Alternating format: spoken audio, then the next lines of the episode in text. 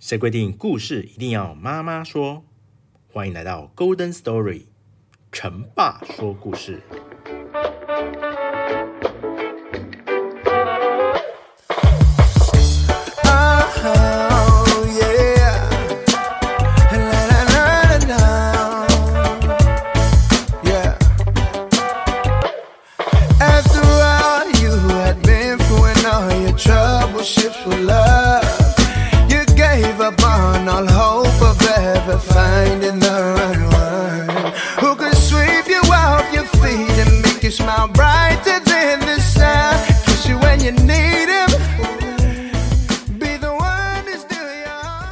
Hello，大家好，欢迎来到 Golden Story，成爸说故事。在上一集的故事内容中呢，亚森罗平捉弄了福尔摩斯跟华生，把他们两个呢关在一个房子里面。虽然最后福尔摩斯跟华生出来了，但是在之后的调查中呢，华生还因此受了伤。但是受伤完以后，福尔摩斯突然想到一个线索。最后，他丢下了华生，往街上冲去。到底他想到了什么事情呢？故事即将在这里继续下去。福尔摩斯一直跑到这条大街的二十五号门前，门的右上方有一块宅牌，上面刻着“建筑师戴斯唐惹，一八七五年”。退后几步，二十三号的门前也有相同的铭文。福尔摩斯抚抚额深思，昂利马尔坦大街的那栋房子前面是不是也有刻着什么东西呢？这时候有一辆马车过来了，福尔摩斯吩咐车夫啊，立刻赶往昂利马尔坦大街一百三十四号。果然，男爵公馆的一块墙石上面也刻着“建筑师戴斯唐惹，一八七四年”。不仅如此，邻近的几座房子旁都刻着同样的铭文：“建筑师戴斯唐惹，一八七四年。”福尔摩斯激动异常，他跑到邮局打电话到克罗宗城堡：“是伯爵夫人吗？请您赶快告诉我，克罗宗城堡是什么时候建的？”城堡三十年前遭到了火灾，是后来重建的。是谁重建的？哪一年？台阶上的石板上刻着，建筑师是吕西安·戴斯唐惹，一八七七年建。戴斯唐惹、吕西安、戴斯唐惹，好熟悉的名字啊！福尔摩斯嘴里喃喃念着，离开了邮局。福尔摩斯回到诊所时，华生已被送人送进了病房。他躺在病床上。手臂固定在甲板上，还发着高烧。我找到线索了。亚森·罗平之所以选中这三栋房子作案，是因为他们是由同一个建筑师建造，结构几乎一样。有人利用这一点，事先在房子里面设计好了机关，作为行动时的脱身工具。毫无疑问，亚森·罗平就是这个设机关的人。但我还没有弄清楚他是如何取得建筑师的信任，获得房屋蓝图的。我已经查过了，这个叫戴斯唐惹的建筑师生于一八四零年，是罗马大奖的获奖者，也是许多深厚好评的建筑师的设计者。太好了，可惜以我现在的状况，实在不能帮助你，不如找找加尼马尔吧。不。我还有六天时间，在确定了亚森罗苹的藏身地点后，我才会去找加尼马尔。在这之前，我只能单独行动了。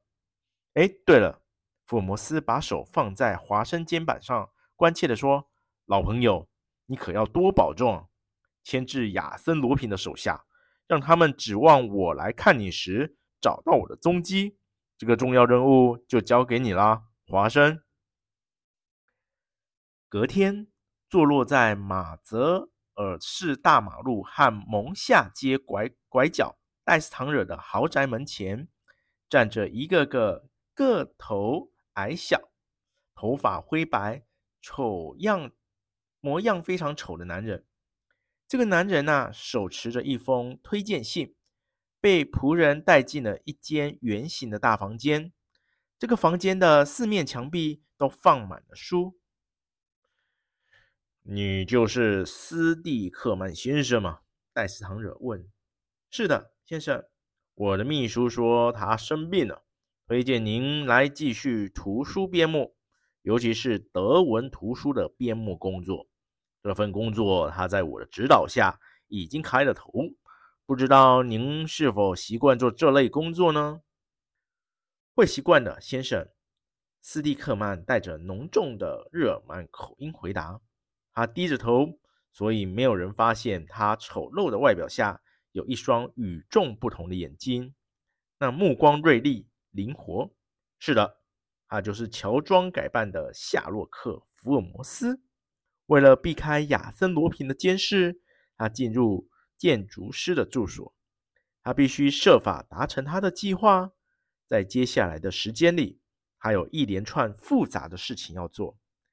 戴斯唐惹先生身体不好，早就退出了生意场，生活在他收集的各种建筑学图书之中。除了阅读这些蒙着灰尘的古旧典籍之外，他就没有其他的爱好了。这个屋子里还住着戴斯唐惹的女儿克洛蒂尔德，她是个三十多岁的女人，一头棕发。沉默寡言，表情冷淡，是不管闲事的人。他不喜欢出门，总是把自己关在房子里面。这个德高望重的建筑师会是亚森·罗平的同伙吗？他不可能在三十年前就预见到亚森·罗平要从他建造的房子里潜逃的。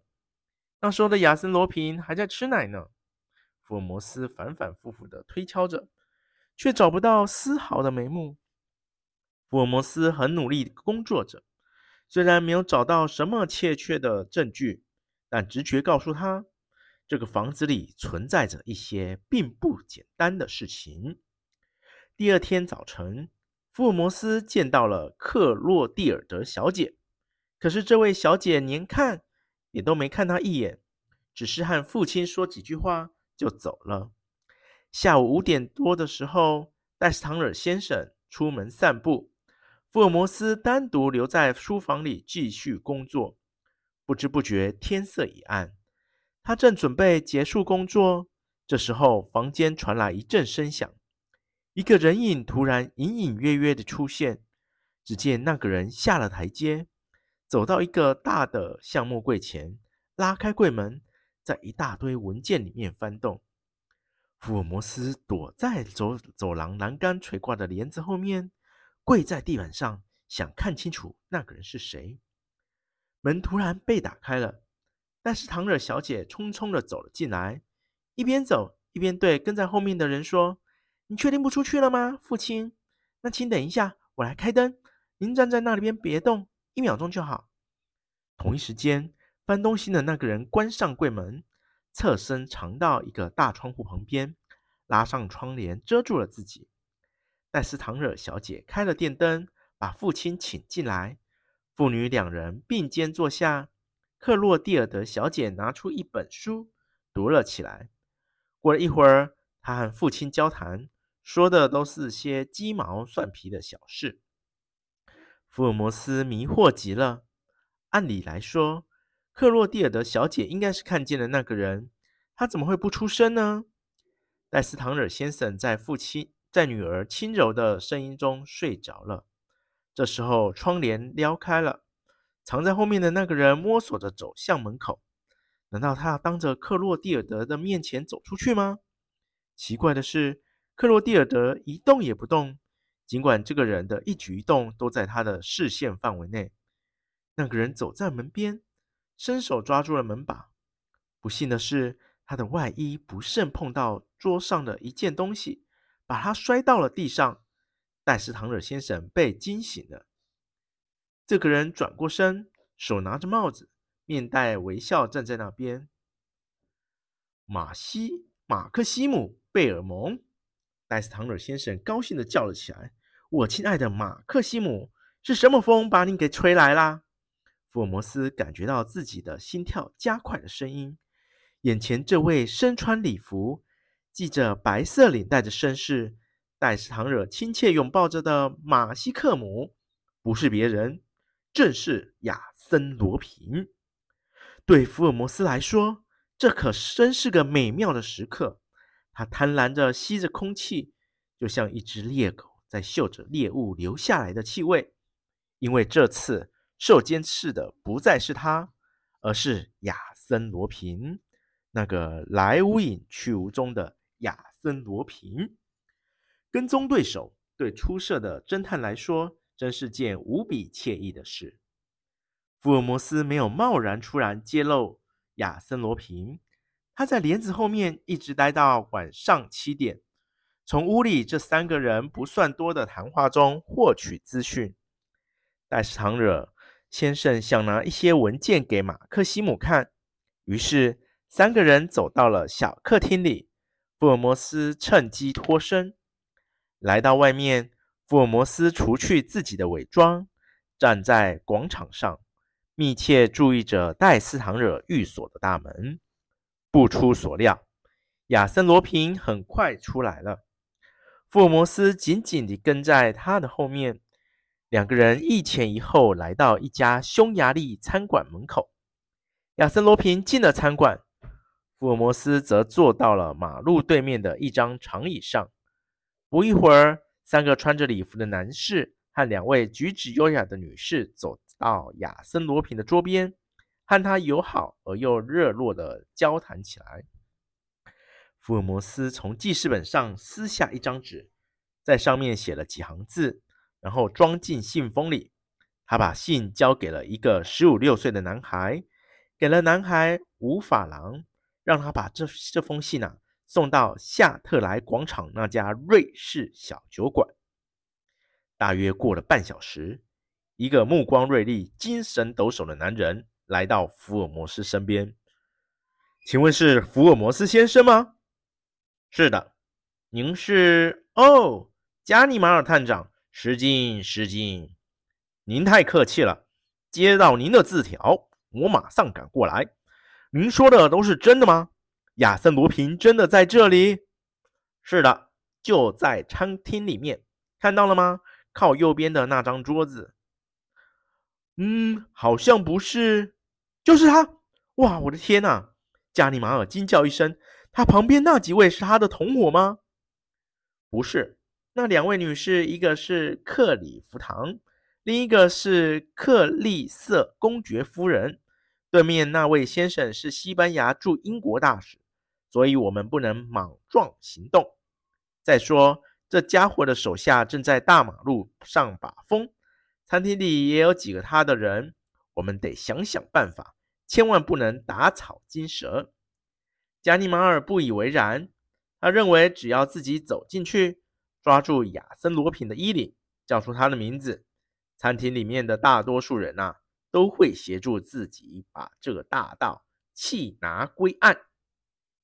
福尔摩斯想了一下，觉得这种说法有几分道理，于是同意了加尼玛尔利用特殊场合冒个险。但他仍然很谨慎地吩咐加尼玛尔，尽可能地让对手晚一点认出自己，争取足够的时间与亚森罗平周旋。加尼玛尔双手插在裤袋里。装出一副怡然自得的样子，往前走，穿过街面，踏上人行道。他突然改变方向，一步跨上了餐厅的台阶。一声尖利的哨子声响了起来。倒霉的探长被发现了。加尼玛尔一头撞到餐厅领班的身上，领班很不客气地把他挡在门口，使劲把他往外推。加尼玛尔站不稳。非常的生气。这时候，餐厅里面来了一位穿礼服的先生，他大声的呵斥领班，一把拉过加尼玛尔。领班似乎不服气，两个人争吵起来，并且不顾探长的连声抗议，将其拉过来扯过去，最后推到了台阶下面。餐厅门口立即聚集了一大堆的围观者，两个警察闻声赶来。想要开出一条路，可是群众的力量远远大于两个警察的力量，几乎是一瞬间的事。人群中突然让出一道路，所有的事情都结束了。领班道歉说自己错了，穿礼服的先生也不再帮着加尼玛尔辩解。人群渐渐散去，脱身后的加尼玛尔冲进餐厅，却连亚森罗平的影子也没见到。是的。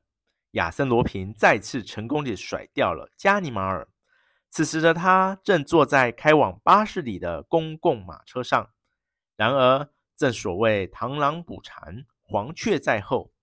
亚森·罗平没有料到，在马车的顶层上，福尔摩斯正目不转睛地盯着他。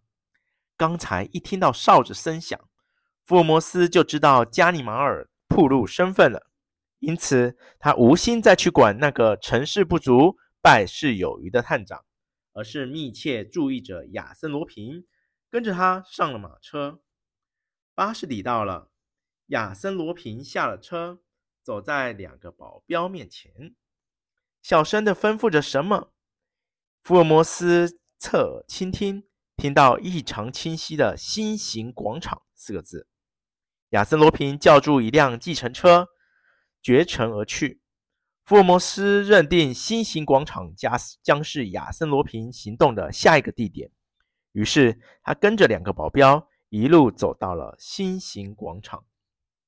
在一处狭窄的楼房间，那两个家伙停住了。福尔摩斯看了一下门牌，上面写着“夏尔格兰街四十号”。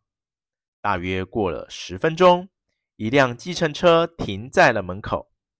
车子里面走出了两个人，一个是亚森·罗平，另一个却是紧紧裹着大衣、蒙着面纱的女子。毫无疑问，她一定是金发女郎。福尔摩斯暗自推测。随后，这一男一女进到屋内。不久后，福尔摩斯小心翼翼地绕着房子绕到房子后面，爬上窗台，从气窗往屋里面看。屋子里面有好多个人，餐厅领班、穿礼服的先生都在这里。亚森·罗平靠在壁炉间，正兴致勃勃地讲些什么。那个蒙面纱的女人坐在一把椅子上，背对着窗户，看不清脸。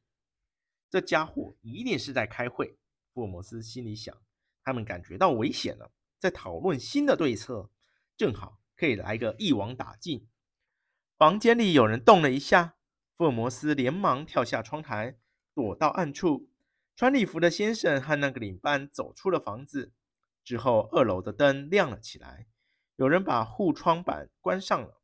于是，楼上和楼下都变得一片漆黑。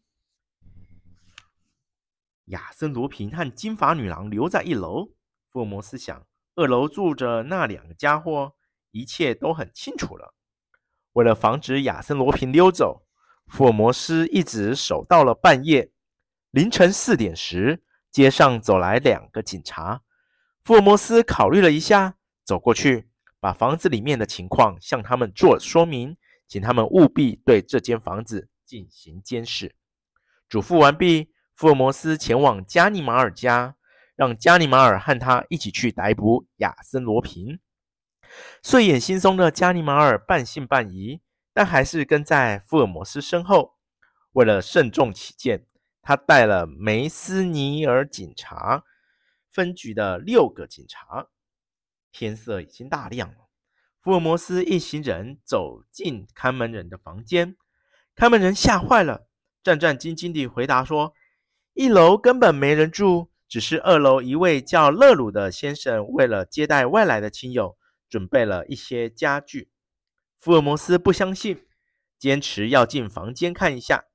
看门人只好带他们前往，结果让福尔摩斯大吃一惊：一楼的两个房间是空的。不可能！我亲眼看到他们在这里。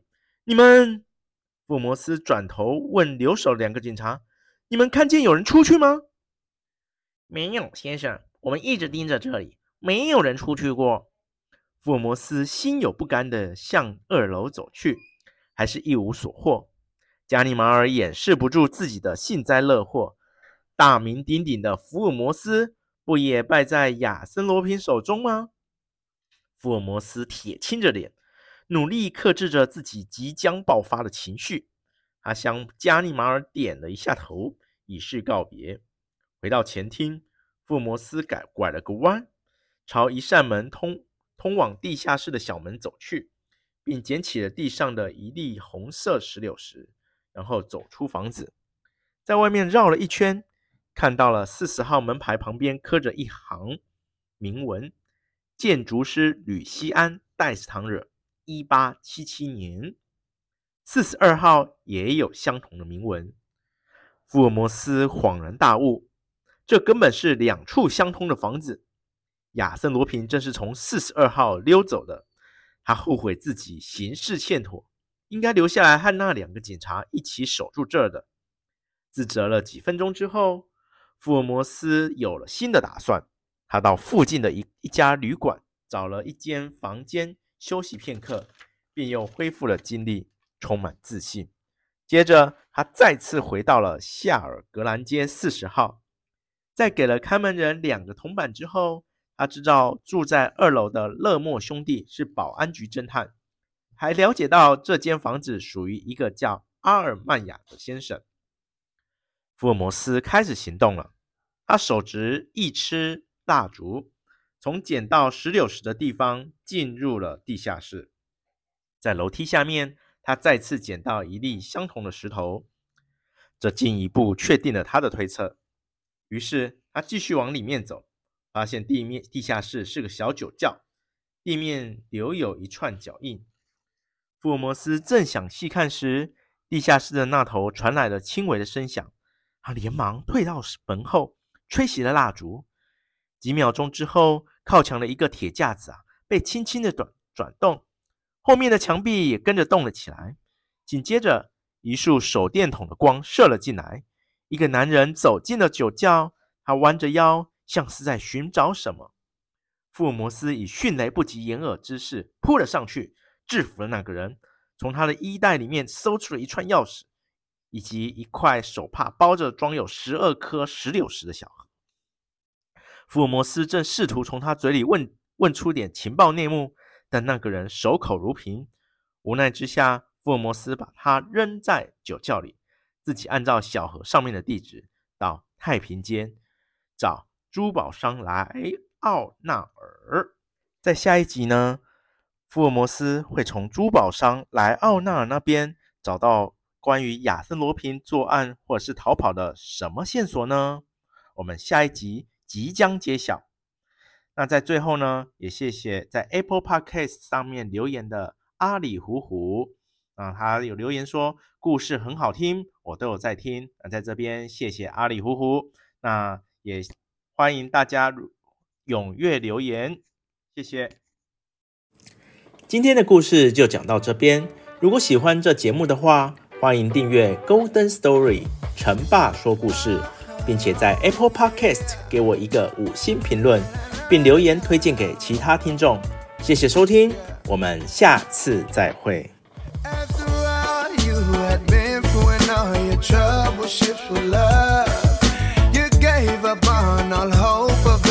find in